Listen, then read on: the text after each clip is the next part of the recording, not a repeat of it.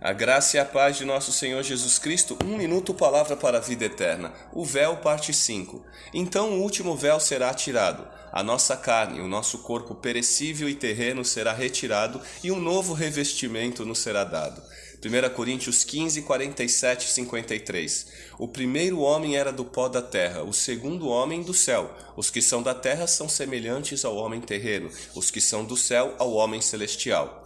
Assim como tivemos a imagem do homem terreno, teremos também a imagem do homem celestial. Irmãos, eu lhes declaro que carne e sangue não podem herdar o reino de Deus, nem o que é perecível pode herdar o imperecível. Eis que eu lhes digo um mistério.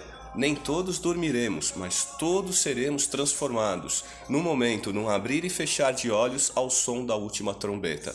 Pois a trombeta soará, os mortos ressuscitarão incorruptíveis e nós seremos transformados. Pois é necessário que aquilo que é corruptível se revista da incorruptibilidade e aquilo que é mortal se revista da imortalidade. 2 Coríntios 3,18 E todos nós que com a face descoberta contemplamos a glória do Senhor, segundo a sua imagem estamos sendo transformados com glória cada vez maior, a qual vem do Senhor que é o Espírito. Glória a Deus por toda a eternidade. Amém.